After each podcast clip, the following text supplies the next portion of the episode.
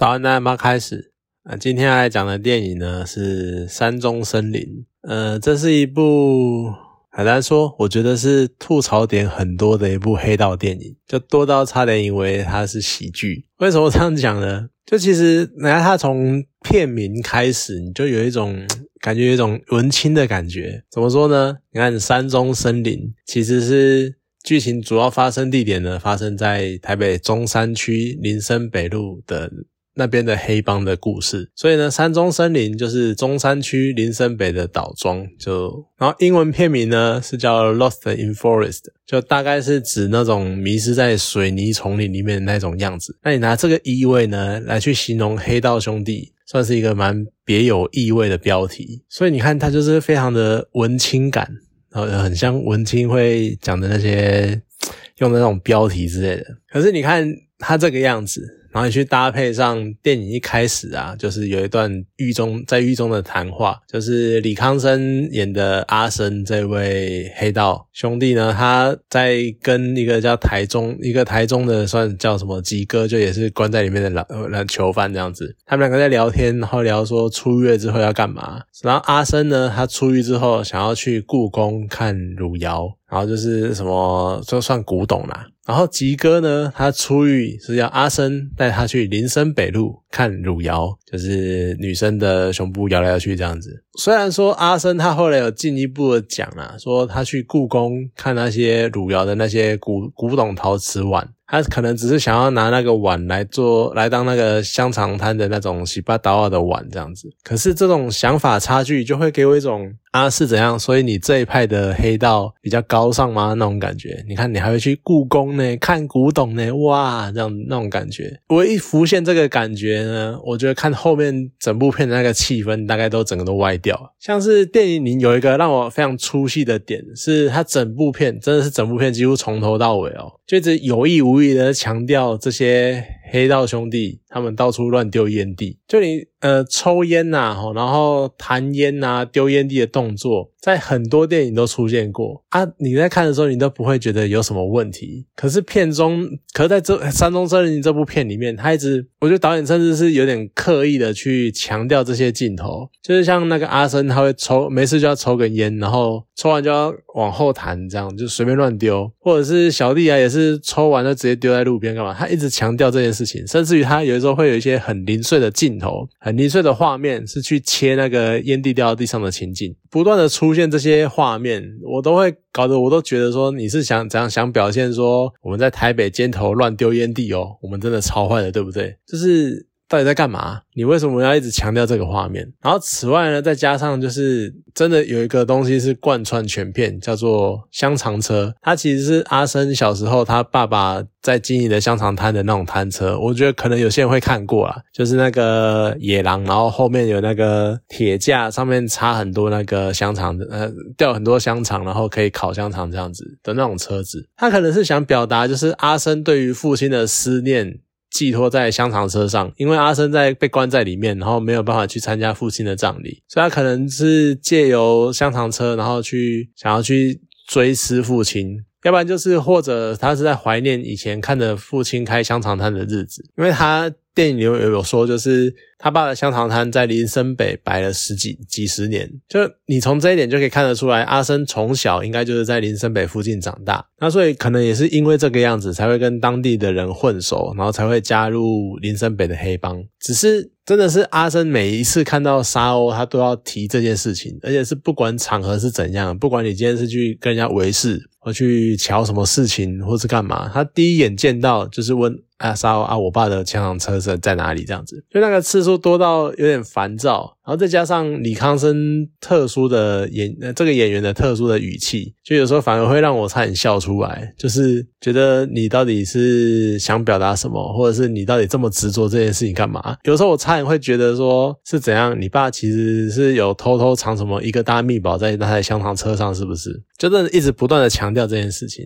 刚刚有讲到李康生的那个口条的语调，就真的也是蛮微妙的。很多人都很不喜欢李康生讲话的声调，就是呃很平淡，然后很没什么变化，然后就是很像在念稿，然后再加上呢他的表情，他又实在是没什么特别的表情的变化，他的震惊可能就只是眼睛稍微打开一点，然后他的难过就只是我连他有没有皱眉毛都不知道这样子，所以我真的很好奇他为什么会有这么多角色可以演。其实他演过很多很多电影，那尤其是蔡明亮的电影，虽然说我很少看这位导演的电影啊，但是好像他这真的是很多片。他几乎快要变成蔡明亮的御用演员之类的。不过，其实你换个角度来看，或许呢，他这个演员他这样表现这些角色的方式，就这个。角这些角色的存在是让观众呢会对于角色的刻板印象是一种很强大的挑战。就譬如说，谁说黑道讲话一定要什么杀气十足啊，或者是有理有气啊，或者是那种小混混的样子呢？那谁说船长讲话就要非常的沉稳，非常的好像让人家安心之类的？那又是谁说什么同志讲话一定要很高亢啊，或什么很吱吱喳喳，或者是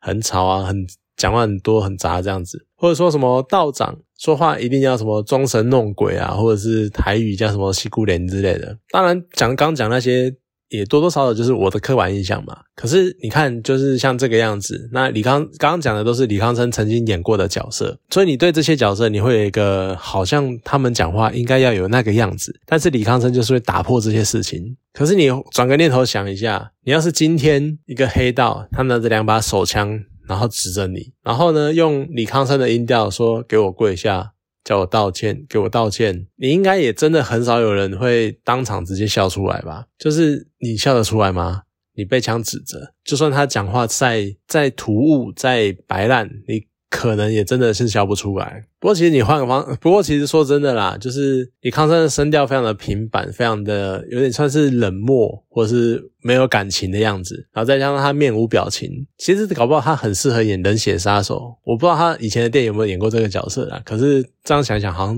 哎，好像蛮适合的。可是其实我觉得很妙的是，他在《山中山》里面有一两段就是有讲台语，我觉得他讲台语就非常的自然，非常的顺。好，可能不能讲自然了，就是他非常的顺畅。而且它是有声调的起伏的，所以我就不知道为什么他讲中文的时候就感觉特别的怪，特别的突兀，就真的是也蛮奇妙的事情。然后其实我觉得整整体上来讲，这部电影的一些画面，它表现的是蛮不错的，就很多什么所谓的光影的呈现，或者是一些摄影的镜头，或是一些角度，我觉得算是还蛮不错的。然后有些画面真的是蛮好看、蛮漂亮的。不过呢，我不是专业的电影人员，然后我也没有在专业从事摄影这一块，所以再讲下去呢，就只是吃不其短而已。我讲这些呢，就只是就我一个旁呃业余观众的角度去看哦，这些画面真的是蛮不错的，然后构图蛮不错、蛮好看的这样子。可是我也蛮好奇，就是电影中有很多意味不明的剪接画面，就像我刚刚有讲到的是那种。烟蒂掉到水沟盖里面，然后或者是很快速的去切换角色的表情，就一下带这个角色，然后很快的切过去那个角色又带回来，就感觉可能导演他想要表达一些事情，可是这些画面可能不到一秒就切走了，所以搞得我不知道你留这些画面是想要表达什么。尤其是之前看过一些人或是一些评论会提到什么电影画面的必然性啊、必要性啊，或者什么像。最常讲的嘛，就是当电影里面出现了枪，它就要被激发之类的理论。所以多多少少你都会觉得说，应该是每一个画面它都有它留下来存在的必要。可是从这个角度去看呢，你就会觉得说，所以你留那些画面是想要表达什么？像是电影中的角色陈浩弹烟在地上，他就会拍切一个画面是烟蒂掉到那个水沟盖上，可是这个画面可能只是闪一下而已，就。就结束了，或者是你可能角色在对话的时候，他只是闪过一个，呃，甲跟甲乙丙在对话，然后甲乙在讲话中间呢，他突然闪去丙的脸上，然后又闪回来，你可能甚至于你还看不清楚丙脸上有什么话，有什么变化，有什么表情，他就跳回来了。那我就不知道你到底切这个画面要干嘛，就觉得有点微妙，不知道你想要表达什么。那像电影中有一些真的是让我差点觉得这是喜剧吧的片段。像是那个有一个呃应招妹叫小静，然后她去找阿生，然后她之前呢就是已经跟阿生有过肉体关系，也就也算是顾客啦哈。结果呢，阿生看到小静来了，他就很慌张的把他睡在床上的前女友淑珍抱到床旁边的地上。我觉得那一幕真的是我直接笑出来，而且笑出声音的那一种。就是阿生，你到底在干嘛？我原本以为就是你就算是怕被抓包好了。你也不是叫他起来，也不是干嘛，你是直接把他抱起来。而且我一开始还以为说他想要把他塞到床底下，结果他就只是把他丢在床的旁边的地上而已，就真的不知道你在干嘛。我觉得可能是某种程度上想要展现出阿生单纯的那种很单纯、没有思考太多的个性。还有就是他应该真的是非常在意小静吧？因为如果你只是一个，如果小静对你来说只是一个玩完了就算了的女人，那我干嘛在意说她进来会不会发现床上有别人？就。我如果不在意你的话，我干嘛在意你的感受是什么？所以我相信他应该是真的。你要说晕船也好，你要说是真的喜欢也好，就是应该真的是对小静，小静在他身心中有应该有特殊的地位。然后还有一段呢，是我自己在脑海中脑补的。就是当爱丽丝，因为她发现爱丽丝发现，就陈浩，另外一对角色啦，就是陈浩跟爱丽丝。当爱丽丝在犹豫要不要把验孕棒给陈浩看的时候，我脑海中浮现的台词反而是：哎，我两条线哦，我确诊了，我要居家隔离。啊，你是我的同居人，你也要跟着我隔离十四天，所以你不能出去哦，你给我留在家里。就是当看到想到这段台词的时候，我就知道我看整部片的角度已经歪掉了，因为已经开始真的是把这部片当喜剧来看，然后自己甚至于是开始自己脑补心目中的一些喜剧片段，就觉得呃好像不太对，就真的电影中有很多不明呃，对你不知道他想要表达什么或者想要做什么的片段，像是在。沙鸥片中就是另外一个角色叫沙鸥，沙鸥死后啊，阿生他在楼顶很悲愤的就想一想，然后越想越难过，然后直接连开五枪，他就给我一种，所以你是想要致敬就之前一部台湾经典的黑帮片《笑脸脸安娜》的里面，就高杰他在葬礼的时候有对空对天开枪，也是开好像五枪之类吧，就也是那一幕，所以你是想要致敬那一幕吗？可是你看。高杰他就算是戴着墨镜，你都可以从他脸上的细微的表情感受到他的那种悲愤，那种好兄弟被杀了的那种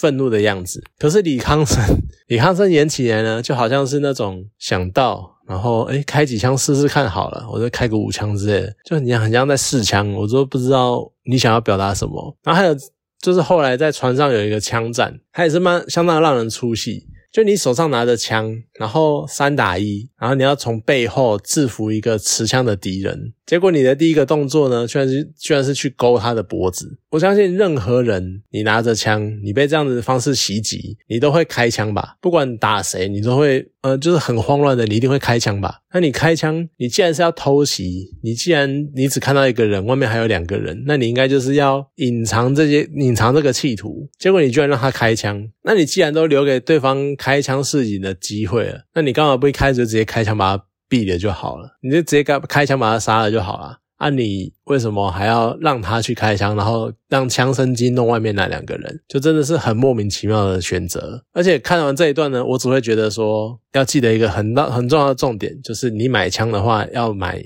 要多买一个灭音管，这样你就不用担心枪声会引来外面的敌人了。这样子就真的也是很莫名其妙。不过其实整部电影我最有感触的应该是最后那个陈浩，他跟爱丽丝要道别，然后到他跪在阿生面前，然后求阿生这个老大让陈浩这个小弟跟着去干最后一票的那个片段。就是我觉得陈浩他应该真的是欠阿生太多，所以你看整部片都可以看得出来，陈浩非常疯狂的。想要为大哥出生入死，为大哥赴汤蹈火这样子。所以呢，当你遇到这样的情况，你的另一半、你的情侣，他跟你说这次不会怎么样，然后做完这一次，我欠大哥这么多，我做完这一次我就会收手。你绝对不要相信他，因为你欠这么多，甚至于是真的是欠他一条命。那你要做什么事情可以还？不管你做任何事情。这件事情一定超级大条，一定超级危险。他跟你讲这个根本就是在插旗，所以你绝对不能让他去，因为去了呢，就可想想见，就是那个风险一定非常非常的高。所以呢，你绝对不能让他去。然后他还跪在阿生面前，就陈浩跪在阿生面前，然后说做完这件事情，他才能够放下洗手，他才能够。真正的开始往前走，这样子就完全呈现那种黑道兄弟他们之间是有多重视道义情感，而且呈现的就是陈浩内心的纠葛。他当然他想要去找爱丽丝，可是他不做这件事情。要是真的阿生去，然后出了什么事情，他一辈子都走不出来，他一辈子都会挂在他在他身为一个黑帮，但是他没有帮他的老大，就是分忧解劳这样子。所以我觉得这整段陈浩的这一段故事，真的是用很文青的方式在表现江湖义气这件事情。其实说真的，不只是整段这一段呐，就整部片应该都是这个样子。它就是一种很文青、很艺术感的方式，然后去诠释黑帮。分子的之间的情谊这样子，所以我觉得真的是很微妙的电影。那当然，刚刚前面有讲到。就有点呃，刚想到就是李康生刚有讲嘛，就是他的面无表情会很让人家出戏。说实在的，我觉得演爱丽丝的郭雪芙算是也不遑多让，就是他整部戏都是那种一号表情，然后几乎是从头臭脸到尾，还是有笑了，多少笑一下，可是就真的是一下子而已。他整部片都在耍狠，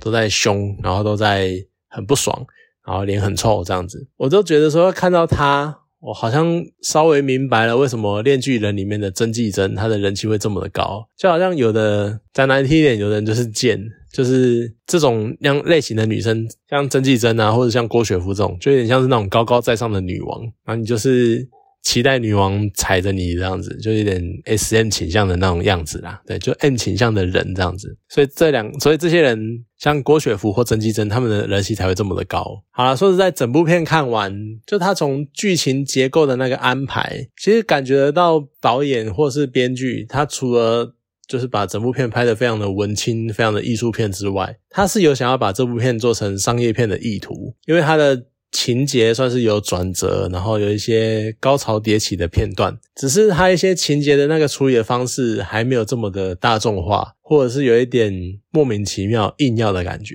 不过其实整体来看，导演应该算是蛮有潜力的吧，有点期待他之后的作品，或许他可以找到自己真正想要的方向，或者他能够真正的融合这两种艺术片跟商业片之间的模糊的界限，他能够找到，然后并把这两种类型融合的很好。那我相信就会有相当不错的作品，就期待这位导演后来的以后的发展这样子。好，反正是一部很神奇的片，我只能这样讲。一些片段啊，或一些什么样的艺术，或是什么格调之类的这些事情，就真的你自己去看过才会明白，才能够体会。只是要不要花那个钱去看这部片，我觉得就是见仁见智啦。它至少它算是一个比较好懂的艺术片吧，我只能这样讲了。好了，那今天这部电影就讲到这边，好，谢谢大家。